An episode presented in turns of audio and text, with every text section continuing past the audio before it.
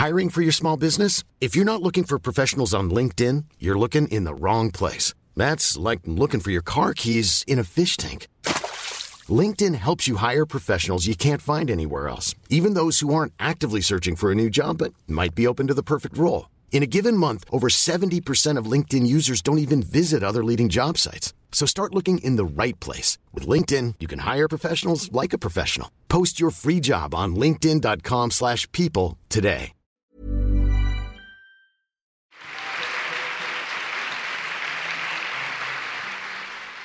Alors jusqu'à il y a quelques semaines, je pensais que notre dernier invité était, euh, était un musicien, un chanteur, simplement un musicien et un chanteur.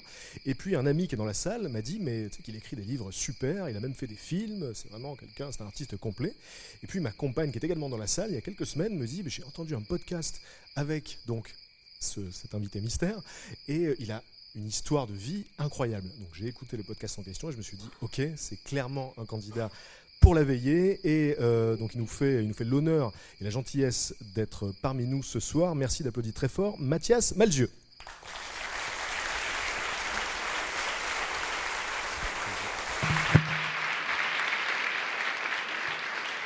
Bonsoir tout le monde. Je vais péter le suspense d'emblée. C'est une histoire de survivants et je suis là. Merci, bonsoir.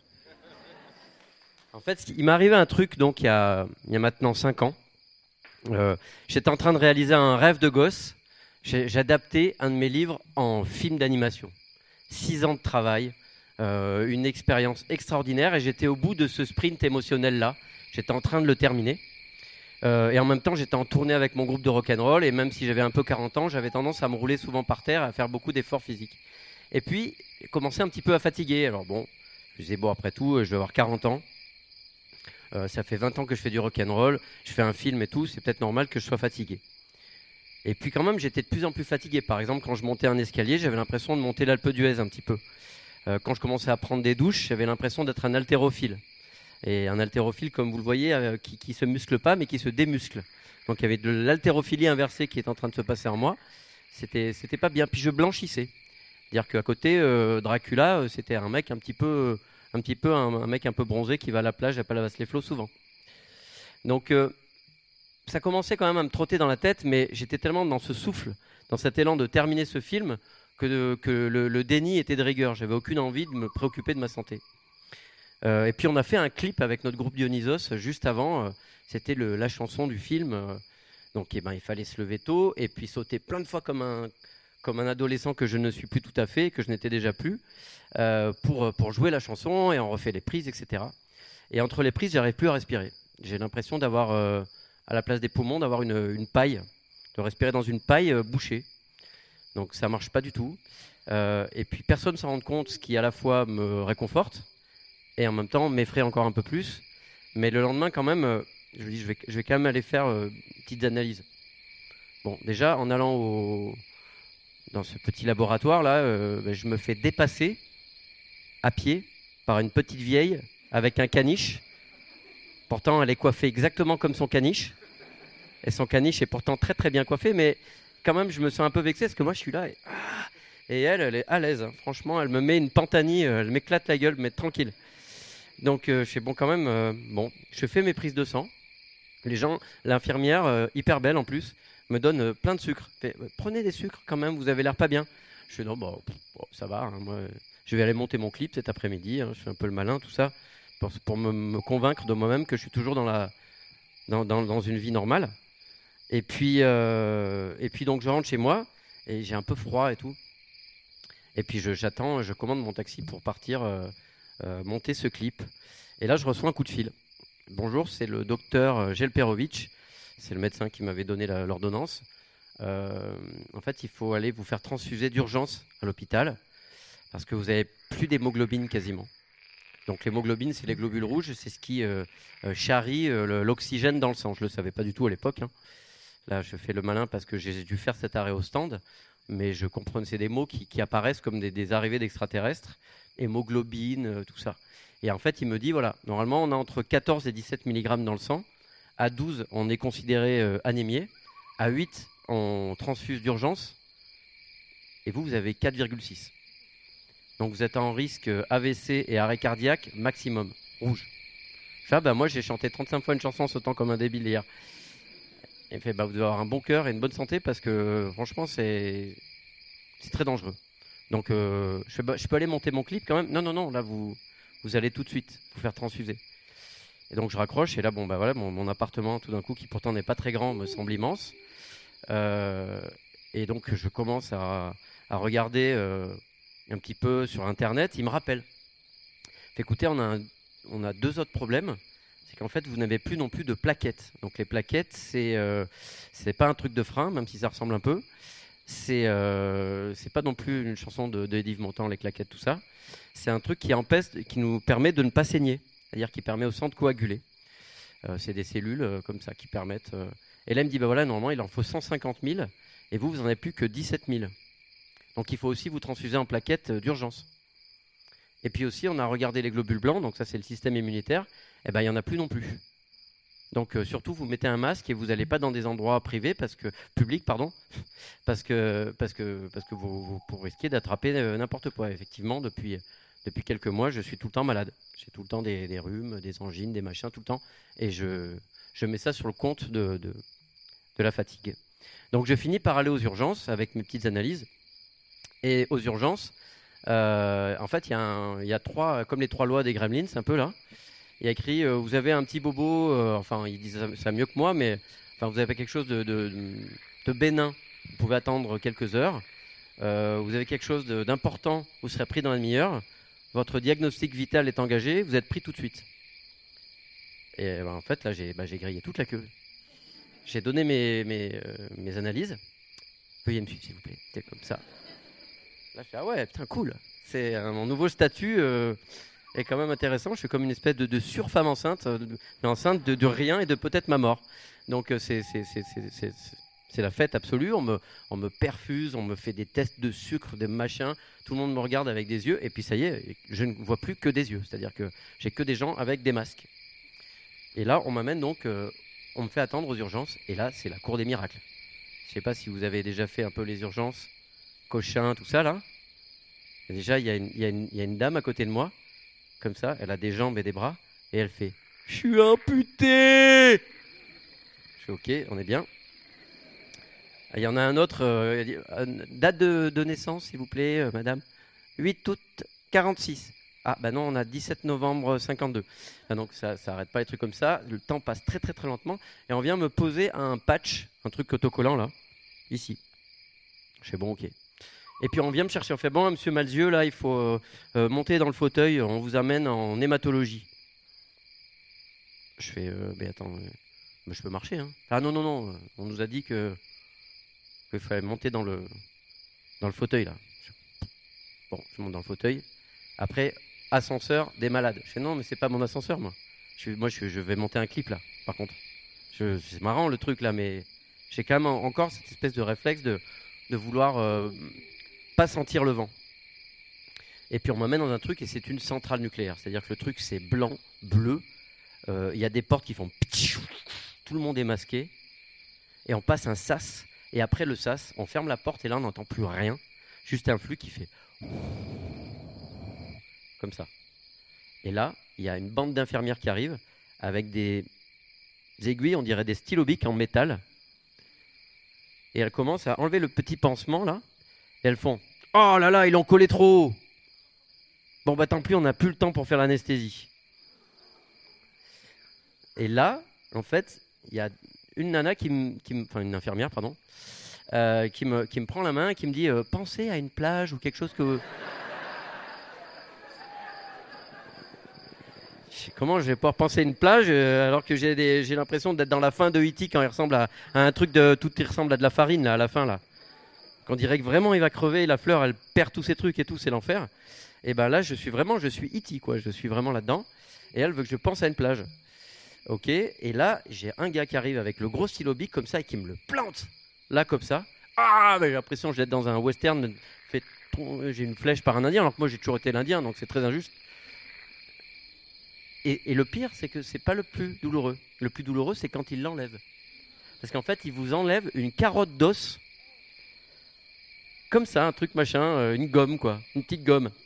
petite gomme du bic là, comme ça. Et puis euh, le mec regarde et du coup il fait des petites lamelles comme s'il préparait des radis avec après. Il fait oh là là votre moelle osseuse elle est transparente. C'est-à-dire que il y a plus euh, vous avez, ben, vraiment il n'y a plus rien dans votre il y a plus de cellules du tout.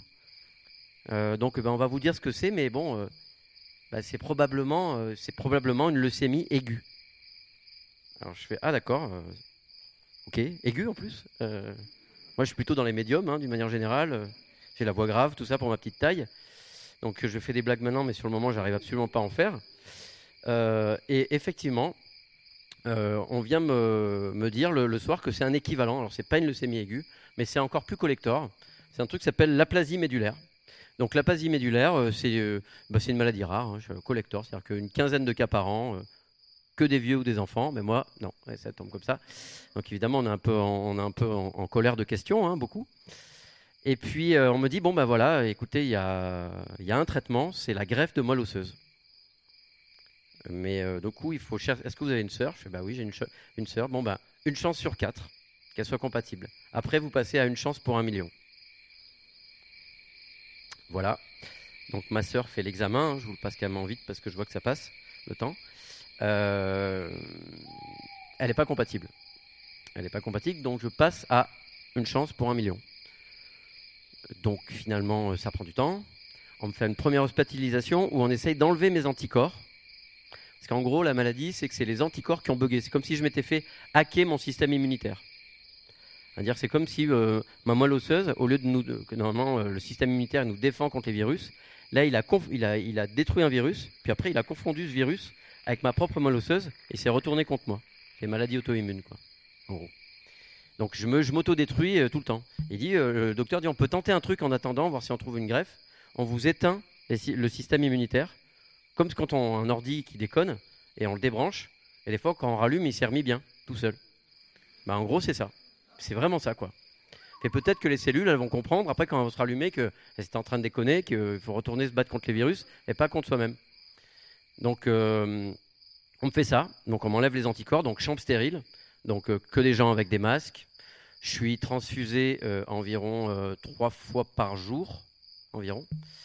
Euh, donc c'est là que je commence à écrire un livre qui s'appelle Journal d'un vampire en pyjama. Parce que je me dis, bon bah voilà, j'ai besoin du sang des autres. Donc je suis un vampire. Comme je suis plutôt un gars poli, je ne mords pas les gens. Mais, mais du coup, je commence à, à travailler sur, sur ce livre pour continuer d'être moi-même, quoi, de pas devenir juste un malade ou un truc, un, un, un gars ou un corps à qui on fait des examens, mais d'être, de rester, de rester sur la question de l'identité pour rester un petit peu soi-même. Puis ça marche pas.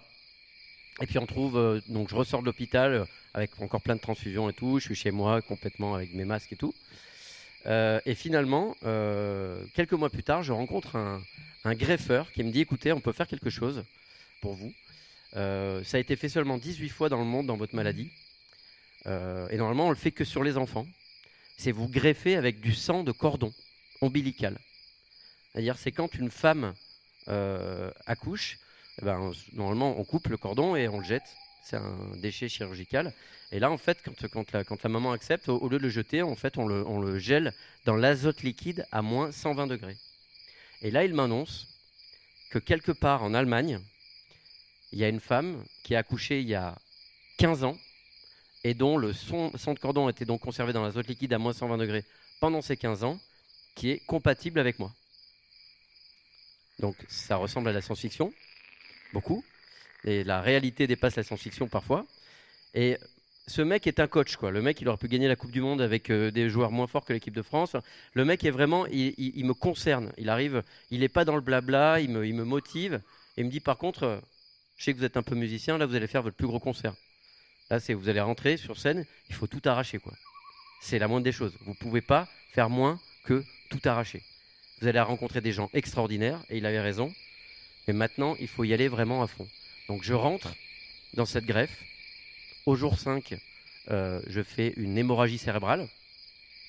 Donc, euh, je tombe, et on ne sait pas comment je me réveille. C'est-à-dire que je tombe, et je me souviens pas, je me réveille, j'ai la gueule des Bogdanov, euh, j'ai une double fracture du crâne, j'ai un menton, on dirait un pot de yaourt. On ne sait pas pourquoi. Et je ne sais pas comment je suis remonté dans le lit. Ensuite, trois jours plus tard, je fais une réaction aux plaquettes. Je suis en train de manger des, pâtes comme ça. et d'un coup j'ai froid, je passe de 37,5 à 41 en moins de 10 minutes, et je balance des coquillettes euh, comme ça, comme des confettis, euh, dans, la, chambre, sous le regard euh, pas tout à fait émerveillé des infirmières, qui par contre j'ai- m- que j'appelle les infirmières, tellement elles sont extraordinairement formidables, et comme elles ont été ma maison pendant tout ce temps-là, et que je, suis admiratif pour, l'éternité de, de ces, travailleurs et travailleuses-là. Euh, et puis finalement, petit à petit, eh ben, on commence à trouver des globules rouges et des globules blancs dans mes prises de sang. Petit à petit, ça pousse. Au bout de 11 semaines, où je ne pouvais voir personne, enfin si, je voyais, mais que des yeux, les infirmières arrivent dans ma chambre et elles baissent le masque pour me montrer que elles peuvent, euh, elles peuvent être là et, et- et parler avec moi. Et alors c'est magique parce que j'en reconnais pas une. Il faut qu'elles parlent pour que je les reconnaisse. Et pendant cette période-là, euh, j'écris des chansons, et donc ce livre. Et j'écris une chanson où je dis euh, Je vais traverser l'Islande en skateboard à moteur, j'ai changé de groupe sanguin. Ah oui, parce que ça, je ne vous l'ai pas dit encore. Mais en fait, j'ai changé de groupe sanguin du coup. Parce que, euh, en fait, comme du coup, la moelle osseuse qu'on m'a trouvée avait un autre ADN, et ben, j'ai pris l'autre, donc j'étais au plus, je suis à moins. Donc c'est plutôt amusant comme truc. Et, euh, et j'écris cette chanson parce qu'en plus mon groupe s'appelle Dionysos et Dionysos ça veut dire né deux fois. Parce que d'abord il est né du ventre de Sémélé, puis ils sont un peu pris la tête entre dieux, ils sont un peu engueulés. Et du coup euh, euh, Jupiter, Zeus, a dû euh, reprendre Dionysos et le remettre dans sa cuisse pour qu'il finisse euh, son développement. Et donc il est né deux fois, d'où Dionysos. Donc moi, né deux fois. Ensuite j'avais fait un autre livre qui s'appelait Métamorphose en bord de ciel. Et le personnage, c'était un cascadeur, euh, le plus mauvais cascadeur de- du monde entier, qui devenait connu parce qu'il tombait toujours euh, très très mal, et qui finit à l'hôpital, on trouve une maladie grave. Et il s'appelait Tom Hématome Cloudman. Et moi j'étais en hématologie. Et puis euh, La mécanique du cœur, le film que je sortais, bah, c'était quand même une histoire de greffe. C'est un personnage qui c'est le jour le plus froid du monde avec un cœur gelé. On lui a remplacé son cœur par une horloge. Et sauf que s'il tombait amoureux, ça explosait. Mais du coup, c'était, ça faisait des liens quand même euh, un tout petit peu étranges. Je guéris de tout ce truc après des péripéties un petit peu nombreuses. Je suis en train de- d'exploser le temps, donc je, je me- je vais parler maintenant de comme ça. Euh, je vous raconte juste un, tout petit peu truc de boucle de fin. C'est que la chanson avec l'histoire du skateboard en Islande, je l'ai fait pour de bon. Je suis parti vraiment en Islande. Je suis allé jusqu'au cercle polaire avec un skateboard à moteur. Je n'ai pas rencontré d'ours. Euh, mais par contre, j'ai rencontré un bélier sur le cercle polaire qui me regardait un peu avec comme Corny Cave, il est pas content là comme ça. C'était très impressionnant. Et j'ai fait une sieste. Je l'ai traversé en skateboard, le cercle polaire. J'ai fait une sieste avec les pieds d'un côté et la tête de l'autre côté du cercle polaire, tout seul. Et puis là, il vient de m'arriver un dernier truc dingue. Ça va durer 30 secondes. C'est juste que j'ai fait des conférences sur ce livre, euh, un petit peu les ambassades, les, les alliances qui m'avaient invité. Et je me retrouve euh, en Allemagne. Et entre deux bananes et un Mars, il y a une petite enveloppe. J'ouvre l'enveloppe et il y a écrit euh, je suis, Bonjour, je suis la directrice de l'hôpital de Düsseldorf. C'est moi qui ai trouvé votre sang de cordon. J'ai lu votre livre. Et comme vous avez mis, parce qu'au moment où je parle de la poche qui vient de m'être greffée, il y a un nom de code qui est le nom de code en fait de la mère. euh, ben, j'ai mis le vrai nom de code. Et elle me fait ben, Du coup, j'ai tapé sur l'ordinateur et j'ai retrouvé euh, la mère. Et non seulement je l'ai retrouvée, mais en plus je la connais parce qu'elle vient souvent donner son sang à l'hôpital. Oui, bien, bien calé bien calé le hibou. Euh, et du coup, euh, je fais waouh, c'est quand même un peu impressionnant comme truc.